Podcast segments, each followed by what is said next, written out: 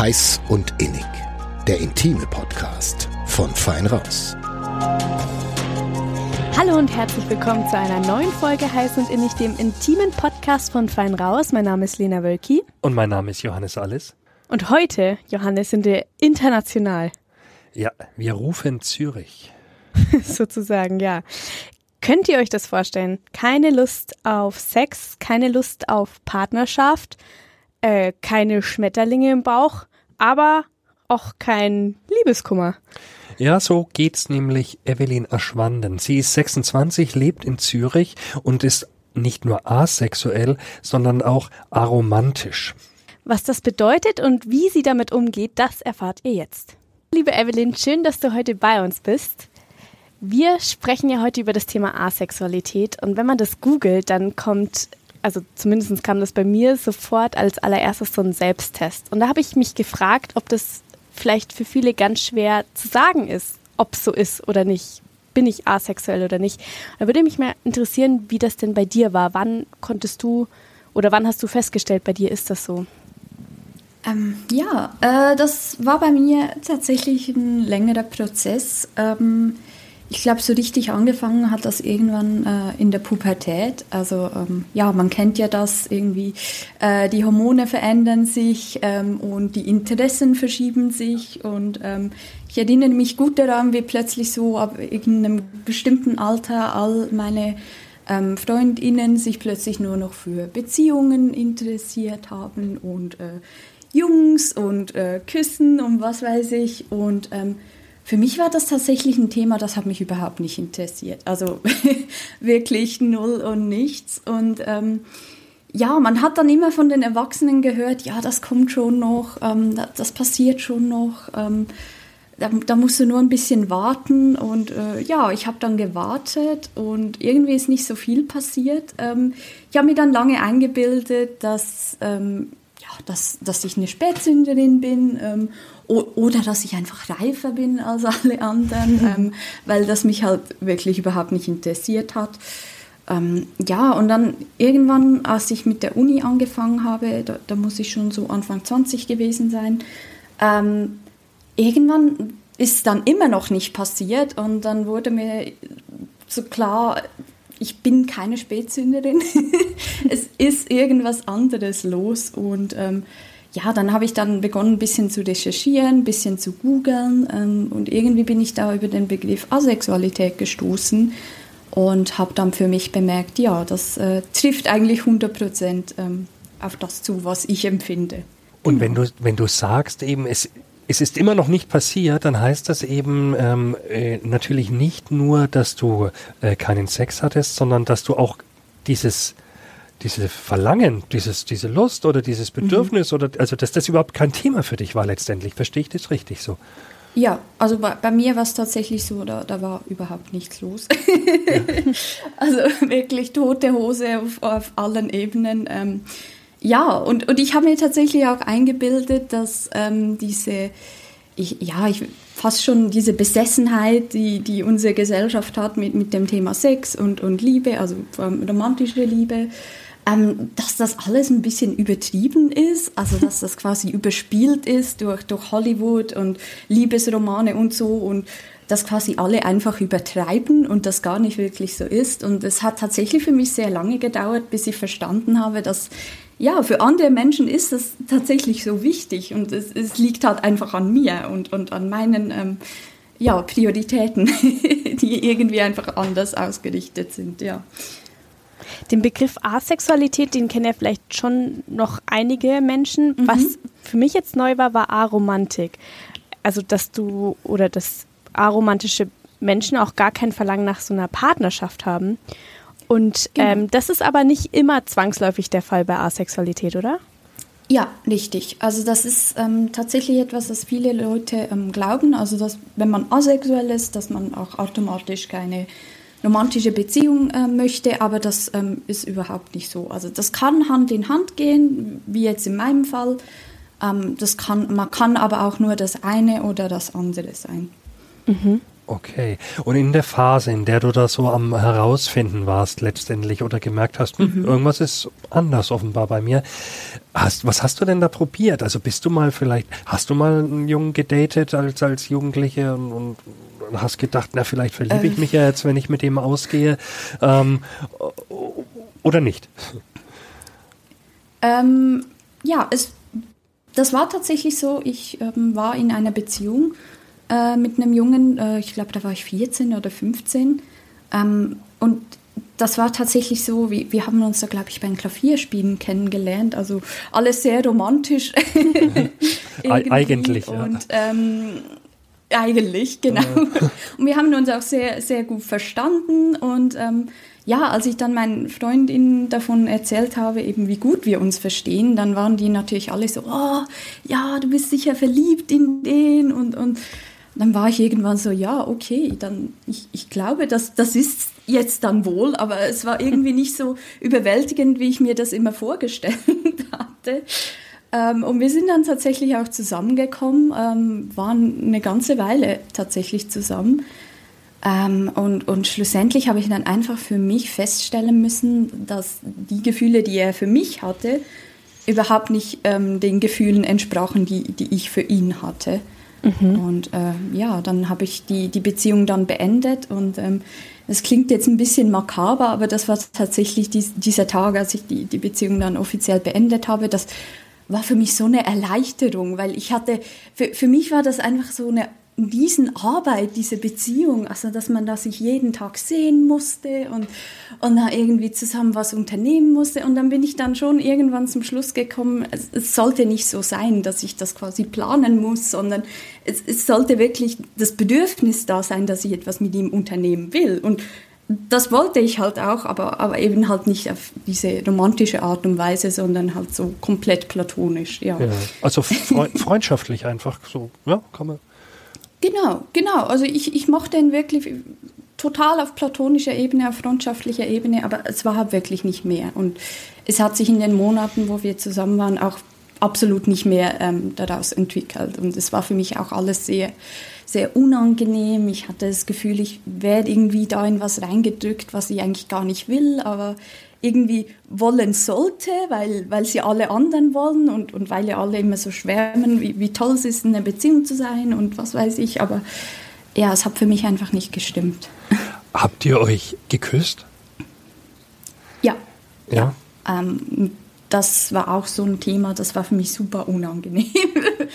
ähm, ich, ich fand das immer sehr, äh, also ja, das war auch wieder der Punkt. Also alle haben immer so geschwärmt, ja, der erste Kuss und, und diese Schmetterlinge im Bauch und so. Und für mich war es einfach irgendwie immer so ein bisschen nass und, und zu nahe. Und also es, es, es klingt furchtbar, wenn ich so erzähle, aber das war halt wirklich so. Ja, aber so erlebst du es ja oder hast du es so erlebt? Genau, ja, genau. Also ja. kom komplett ohne diese, diese ganzen Hormone und Glücksgefühle. Ja, das hat sich bei mir irgendwie nie eingestellt. Und, und ich, ich finde tatsächlich die Vorstellung davon auch bis heute nicht wirklich ähm, anziehend. Also ja, ist, ist einfach nichts für mich. Ja. Hast du dir zwischendrin mal auch äh, gedacht, ähm, dass du vielleicht homosexuell bist? Also, dass äh, du eben ja. nur für Jungs nichts empfindest, aber halt vielleicht ähm, könnte es ja mit Mädchen klappen? Ja, also tatsächlich habe ich sehr lange ähm, mich als bisexuell bezeichnet. Ähm, und die, die Logik dahinter war, dass ich ja dieselbe Anziehung zu, zu Mädchen und Jungs hatte. Aber dass die Anziehung halt null war, das war mir in dem Moment noch nicht klar. Ähm, aber ja, so, so hatte ich tatsächlich lange das Gefühl, so, okay, ja, ich bin bisexuell, weil ich habe keine Präferenz. Das mhm. war so meine Logik.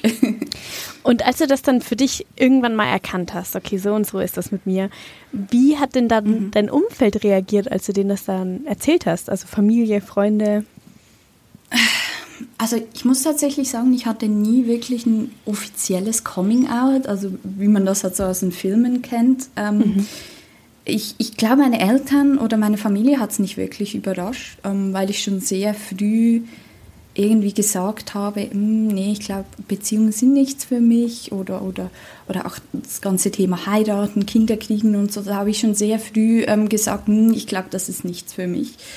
Ähm, von, von, daher war es dann nicht so überraschend für meine Eltern, als ich irgendwann war, nee, ich bin, bin asexuell ähm, und aromantisch. Ähm, genau. Und, und meine Freunde tatsächlich, ähm, das, ist, das ist witzig. Ähm, ich ich habe einen großen Freundeskreis, der ja, ich würde sagen, zu 90 Prozent fast aus queeren Menschen ähm, besteht. Und das, das war halt auch nicht so geplant, aber das hat sich dann irgendwie so ergeben.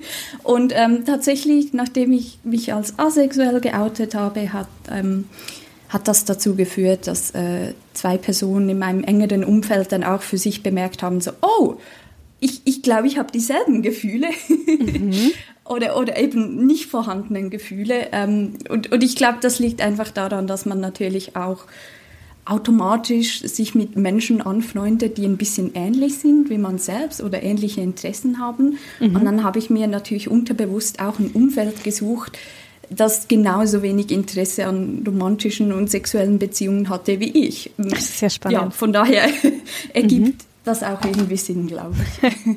Du hast gerade was gesagt, äh, dass du schon früher irgendwie gar nicht so Lust hattest auf Hochzeit und Familie gründen, also Kinder mhm, bekommen. Mhm, Hat das was damit zu tun von diesem Bild vom Kinderkriegen, also als Familie mit einem Mann? Oder kannst du dir jetzt für dich persönlich nie vorstellen, irgendwie Nachwuchs zu bekommen? Auch wenn das jetzt ähm, vielleicht also, auf anderem Wege passieren würde. Mhm. Um, ich glaube tatsächlich in meinem Fall, dass es nicht direkt mit der Asexualität zusammenhängt, ähm, weil ich kenne tatsächlich viele asexuelle Menschen, die ähm, sich noch immer noch Kinder wünschen, ähm, vielleicht sogar eine Beziehung wünschen, also ganz klassisch mit, mit Hochzeit und romantisch und so. Mhm. Ähm, und, und ich glaube, bei mir ist das wirklich bisschen unabhängig davon, weil, weil einfach die, die Vorstellung, Kinder zu haben, das ist etwas, das ich für mich persönlich nicht möchte. Und das hat für mich persönlich aber keinen direkten Zusammenhang mit dem, mit dem ähm, Kinderkriegen, also dem, dem sexuellen ähm, Aspekt mhm. davon. Ich glaube, das ist bei mir völlig unabhängig davon, ja. Jetzt gibt es ja auch, und du kennst ja, glaube ich, wenn ich dich richtig verstanden habe, auch Leute, die asexuell sind, aber eine Beziehung ja. möchten oder auch eine Beziehung führen.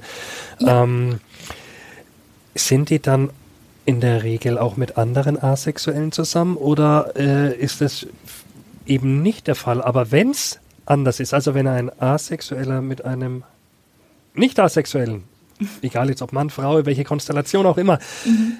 das wiederum stelle ich mir schwierig vor. Ist es so? Ja, also das ist tatsächlich, glaube ich, eine der, der größten Herausforderungen ähm, für, für asexuelle Menschen einfach im Allgemeinen. Gerade asexuelle Menschen, die eben sich eine romantische Beziehung wünschen. Äh, ich habe tatsächlich eine gute Freundin, ähm, die ist asexuell ähm, und sie ist mit einem nicht asexuellen Mann verheiratet. Ähm, und das ist schon ein großer Punkt auch in deren Beziehung. Also halt, ähm, oder, oder, ich sage jetzt Konfliktpunkt, äh, der natürlich immer wieder aufkommt. Ja, also es ist schon nicht einfach. Man, man versucht dann irgendwie da Kompromisse zu finden. Ähm, was wäre denn, was wär denn da zum Beispiel ein Kompromiss, dass man die Beziehung öffnet in einer gewissen Art für denjenigen, der nicht asexuell ist? Also äh, ja, also das, ich, ich, weiß, es gibt asexuelle Menschen, die machen es dann so. Ähm, äh, es gibt aber auch sehr viele, die sind dann okay, ähm, für, für meinen Partner oder meine Partnerin. Ähm, habe ich Sex, aber es ist quasi dann einfach mehr ähm, für, für, für den Partner, die Partnerin und nicht unbedingt von der Person aus ähm, eine Notwendigkeit oder ein, ein Bedürfnis, das man ähm, mhm. tatsächlich hat. Also da mhm. gibt es ganz verschiedene Möglichkeiten, wie man das eben lösen kann. Ähm, aber ja, ich glaube, es ist halt in vielen Fällen tatsächlich sehr sehr schwierig, ähm, da, dass man halt auch das Verständnis hat für, für die beiden Seiten und, ja. und, deren Bedürfnisse oder Wünsche oder ja, also ich glaube, da ist einfach sehr, sehr viel Kommunikation und Geduld und äh, Verständnis auch nötig, ja. Okay, das klingt ein bisschen so, als was du da geschildert hast, nach Überwinden dann. Ich überwinde mich meinem Partner zu, zu, zu Liebe ne? ähm, und, und ähm, mach, mach das. Klingt auch ein bisschen gruselig, aber auch. Ne? Ja, also ich, ich, muss dazu auch sagen, ähm, es gibt tatsächlich auch asexuelle Menschen, für, für die ist es dann in dem Moment auch völlig okay. Also okay. es ist vielleicht auch, auch schön in dem Moment. Ähm, weniger, weniger wegen dem ähm, Sex selbst, sondern vielleicht auch eher wegen dem, der emotionalen Verbindung, mhm. Dieser tieferen Verbindung, die man mit der Partnerperson in dem Moment hat. Also man muss sich das nicht so vorstellen, dass, dass die Leute dann da einfach irgendwie emotionslos äh, das über sich ergehen lassen oder so. So ist es definitiv okay. nicht. Also ich, ich glaube wirklich, dass man da halt ähm, auch nicht nur auf sexueller Ebene, sondern auch auf emotionaler Ebene, auch als asexuelle Person da irgendwie eine Verbindung finden kann. Oder ja, auf jeden Fall. Mhm. Okay, also bei dir, du hast vorhin so mal so schön gesagt, so in irgendwie in jeder Hinsicht tote Hose. Ähm, ähm, wie, wie ist, ist es wirklich, wenn, was, ganz dumm gefragt, verzeih die Frage, aber wie ist das denn, wenn du jetzt, wenn du ein Porno zum Beispiel schaust?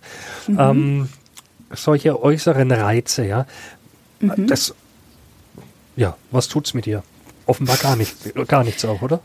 Äh, das ist tatsächlich eine sehr spannende Frage. Also in, in meinem Kopf tut es nicht so viel, ähm, aber körperlich tut sich da schon ein bisschen was.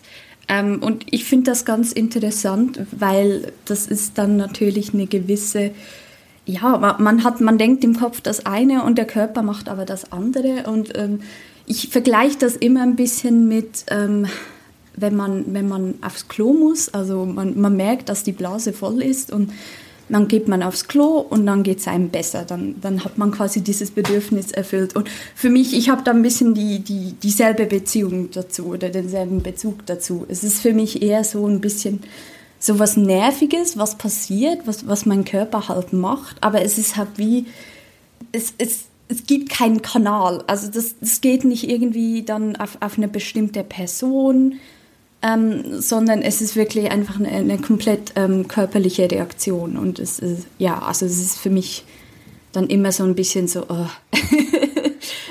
warum macht mein Körper das, wenn, wenn halt mein, mein ganzer Verstand und mein Kopf das eigentlich überhaupt nicht spannend findet und interessant findet. Ähm, ja, ich weiß, es gibt beispielsweise, ich kenne viele asexuelle Menschen, die finden ähm, beispielsweise Masturbation total toll. Ähm, aber mehr eben wegen dem Gefühl für sie selber, also quasi total eigentlich auf sich fokussiert und, und auf diese Empfindung, ähm, aber halt überhaupt nicht dann in Bezug auf andere Menschen. Dann mhm. hört sofort auf. genau. Okay. Mit welchen Vorurteilen wird man denn so konfrontiert, wenn man ähm, sich zu erkennen gibt als asexuell? Ähm, ja, ich glaube, sehr viel ähm, geht so ein bisschen in die Richtung, ah, das ist ja alles nur eine Phase oder ähm, ja, du findest den oder die Richtige schon noch und, und dann ergibt sich das alles. Also so ein bisschen, mm, dass man nicht wirklich ernst genommen wird. Das mhm. ist etwas, was ich wirklich sehr, sehr oft spüre. Auch von Menschen, die ich als sehr tolerant und, und offen einstufe, ähm, aber für, für die das halt irgendwie dieses ganze Konzept völlig unverständlich ist, weil, weil sie ja, es so halt als etwas sehr Menschliches ähm, ja, bezeichnen. So unvorstellbar kann ich mir vorstellen, ja. weil bei den Menschen, die nicht asexuell ist, sind, äh, ist es ja wohl wirklich so, dass sich viel um Liebe und auch um Sex dreht, gedanklich ja. und ähm, im Handeln und Tun. Und ähm, ja, ich kann mir schon vorstellen, ne, dass dir manche sich denken, kann doch, das, kann, das kann doch alles gar nicht sein. So, ja. ja. ja. Genau, genau. Also das, ja. das höre ich tatsächlich sehr oft. Also dass, dass Leute danach sagen, ja, aber das macht uns ja zu Menschen oder, oder jeder hat das, jede Person hat das und ähm, ja. Wie, wie gehst halt du damit um, so. um oder wie, wie reagierst du da drauf? Also es, es, kommt ein bisschen davon. Also es gibt Tage, an denen kann ich das gut irgendwie wegstecken und dann habe ich auch die Geduld und die Energie, irgendwie den Leuten zu erklären, nee, ähm, das hat eben nicht jede Person und das ist auch völlig okay, weil Sexualität ein Spektrum ist und was weiß ich. Ähm, aber es gibt auch Tage, wo, wo ich mich dann halt ein bisschen, ja, fast, ich will nicht sagen einsam, aber man fühlt sich dann halt schon irgendwie ein bisschen so weg vom Rest der Gesellschaft, weil man hat diesen Aspekt, ähm, den, den, so viele Menschen irgendwie, oder der für so viele Menschen im Leben hat so wichtig ist, wo man überhaupt keinen Bezug dazu hat ja, da fühlt man sich dann manchmal schon ein bisschen wie, wie ein Alien mhm. oder ein Roboter, der irgendwie einfach so da von der Seite zuschaut. ähm, und, und das halt nicht versteht. Also es ist ein bisschen, ja, es ist schon ein bisschen einsam manchmal. Es klingt jetzt blöd, aber ich meine, das bewahrt einen ja auch schon vor der ein oder anderen Dummheit und vor allem auch so, vor so Sachen wie Liebeskummer. Also das ist ja, ja für jemanden, der das gerade in dem Moment empfindet, wahrscheinlich gerade der größte Schmerz überhaupt. Aber von mhm. sowas bist mhm. du gar nicht betroffen, oder? Nein, nein. Also das ist für mich tatsächlich kein Thema. Ähm, und äh, um ehrlich zu sein, fällt es mir dann auch manchmal schwer, das nachzuvollziehen. Also wenn ich dann irgendwie Freundinnen habe, die, die, die jemandem hinterher trauern, ähm, denen das Herz gebrochen wurde oder was weiß ich. Und, und dann denke ich mir halt immer so, ja, aber, aber da der, der, der Partner, die Partnerperson, die war sowieso ein Arschloch. Also wieso weinst du jetzt dem hinterher? Sei doch froh, dass es vorbei ist. Dann, dann kannst du dich endlich auf dich fokussieren und dann geht es dir besser. Aber ähm, ja, ist natürlich in dem Moment einfach eine, eine sehr emotionale und nicht rationale Geschichte. Ähm, ja. genau. Aber also wenn du könntest ja auch geliebte Menschen jetzt jetzt nicht in die du verliebt bist, aber die du liebst mhm. Verlieren, da würdest du es aber ja dann ganz normal ganz normal fühlen die Trauer, oder? Ja, also da, da, das ist mir schon auch wichtig. Ähm, hier nochmal zu erwähnen, weil das gerne mal ein bisschen, viele Leute haben dann das Gefühl, wenn man quasi keine romantische Liebe empfindet, dass man Liebe allgemein nicht empfindet oder dass mhm. man ein emotionsloser Stein ist oder so. Und das ist überhaupt nicht so. Also äh, im, im Gegenteil, ich bin eigentlich ein, ein sehr emotionaler Mensch. Ähm, und, und ich hole mir halt die Liebe dann, dann in anderen Formen. Ähm, Zum der, Beispiel? Der Beziehung im, zu meinen Freundinnen, ähm, zu meiner Familie, ähm, Liebe zu Haustieren. Also das, das sind für mich halt, ich, ich glaube manchmal sogar sind diese Beziehungen für mich wichtiger als für andere Menschen. Mhm. Ähm, einfach weil ich sie anders zu schätzen weiß. Ähm, weil ich halt wie nicht eine, eine Partnerperson noch habe, wo ich dann ähm, irgendwie zurückfalle, sondern ähm, ja, meine, meine Freundschaften, mein soziales Umfeld, das ist wirklich, das, das trägt mich, das, das ähm, fängt mich auf und, und deswegen, wenn, ja, wenn ich jetzt da irgendwie eine Person verlieren würde, das, das wird halt schon wehtun. Mhm. Auf jeden Fall. Du gehst ja sehr offen damit um. Also sprichst ja auch mit ja. uns jetzt im Podcast darüber ähm, und bist auch auf Instagram aktiv. Wie wie, äh, was erlebst du denn dort, also an, an, an, an Rückmeldungen?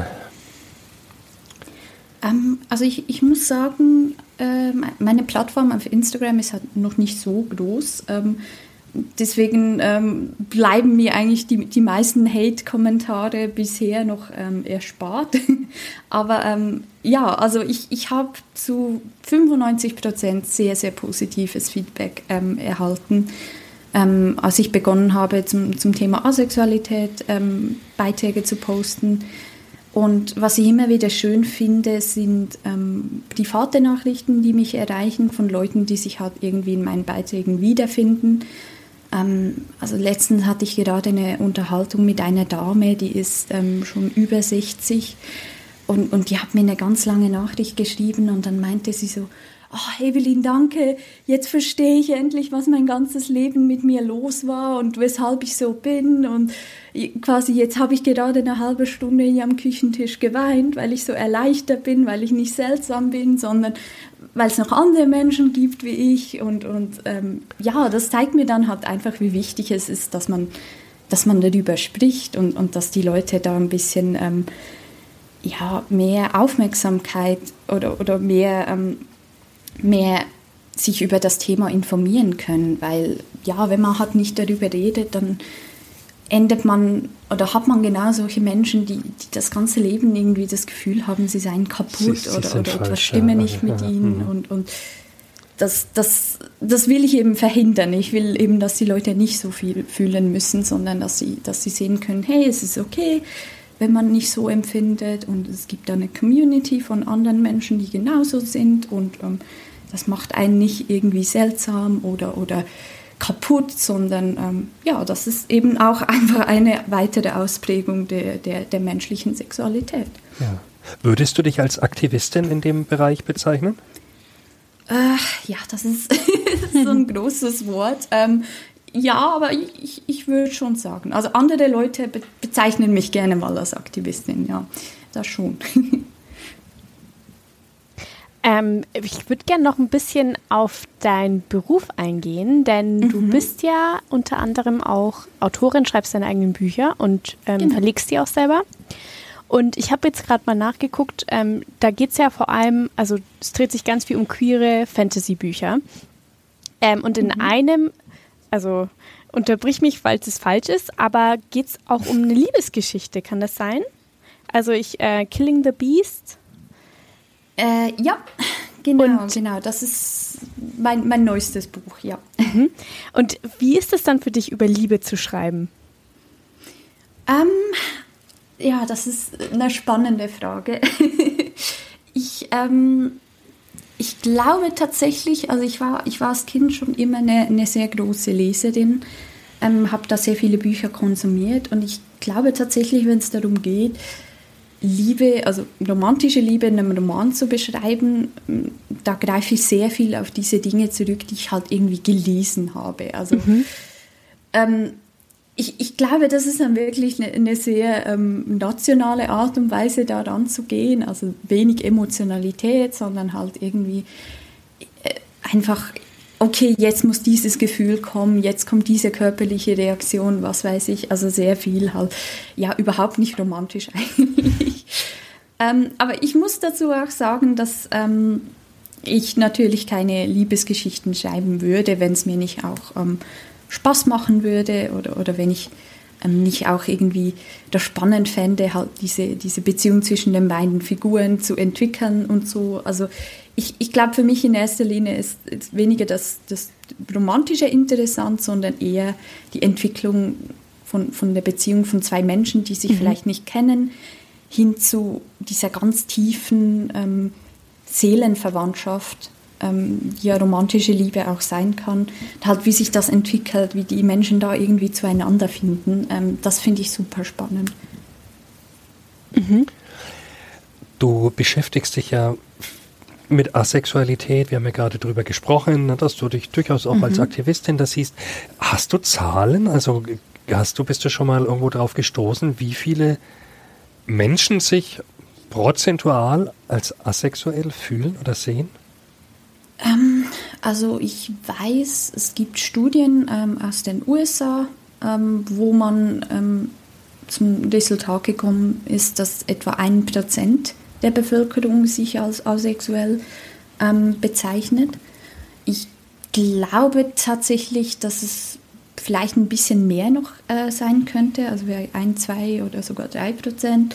Ähm, einfach weil ich glaube, dass viele Menschen sich gar nicht bewusst sind, dass sie asexuell sind. Ähm, ja, so, so wie die Dame, die dir geschrieben hat, ne? die 60-Jährige genau. irgendwo, die plötzlich jetzt durch das, was du getan oder geschrieben hast, ähm, äh, plötzlich erkannt hat, wow, ja, ich anscheinend bin ich auch so, ne? Und da ging ja. ist hier so ein Licht aufgegangen. Und da ja, kann ich ja. gut verstehen, dass es einige gibt, die dann bei denen die, diesen Aha-Effekt, äh, dass die den noch nicht hatten, ja.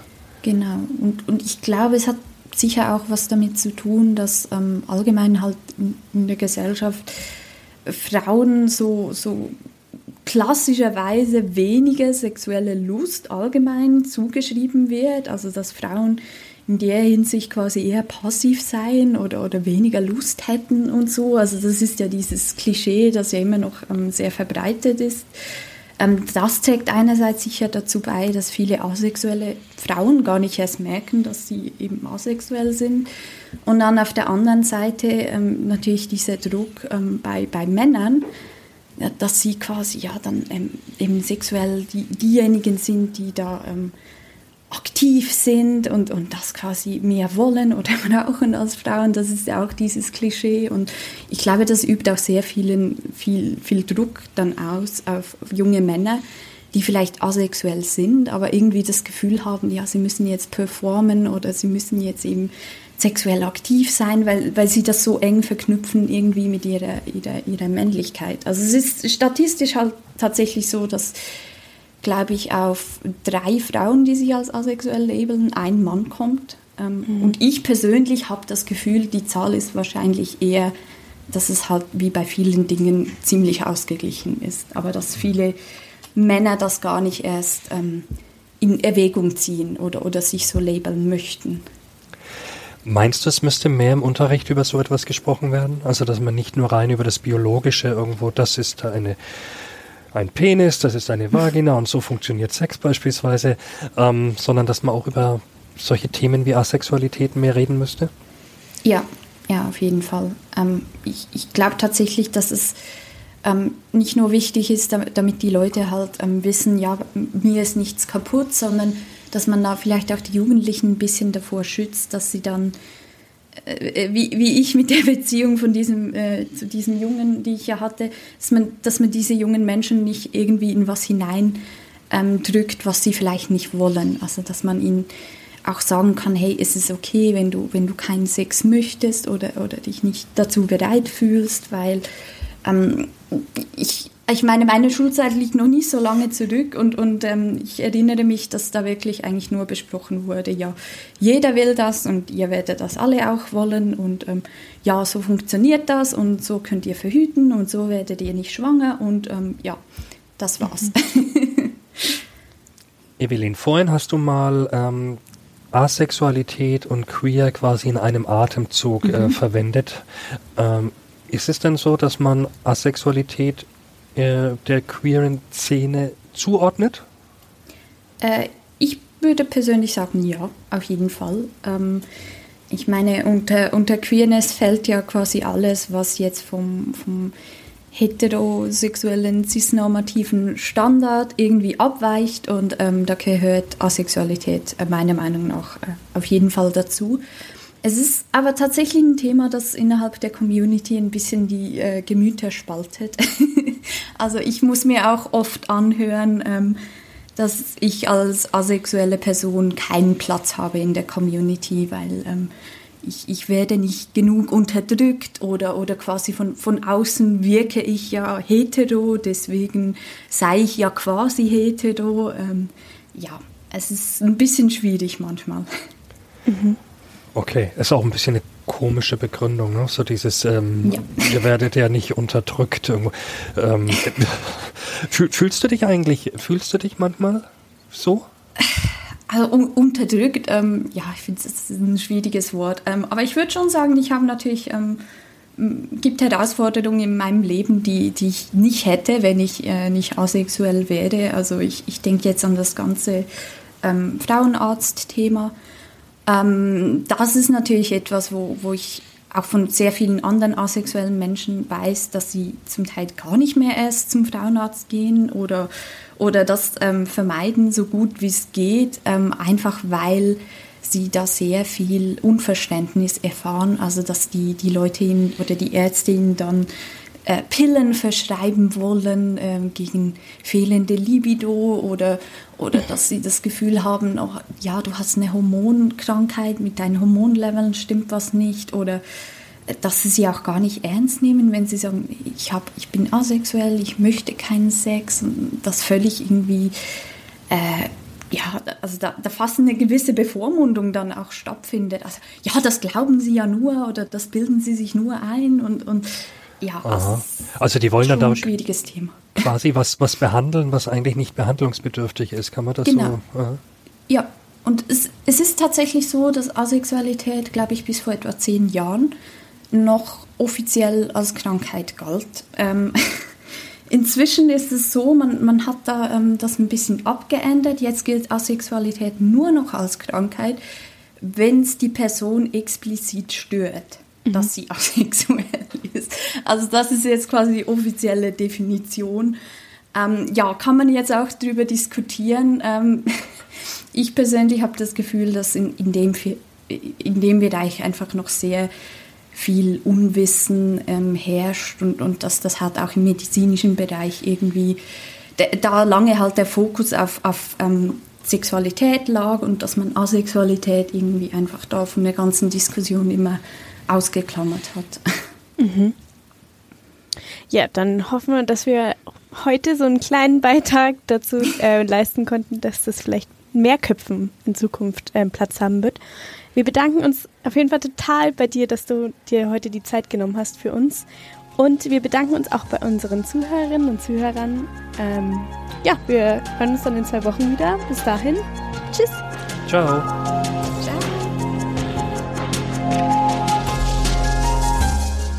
Mehr zu heiß und innig bei Feinraus und nordbayern.de.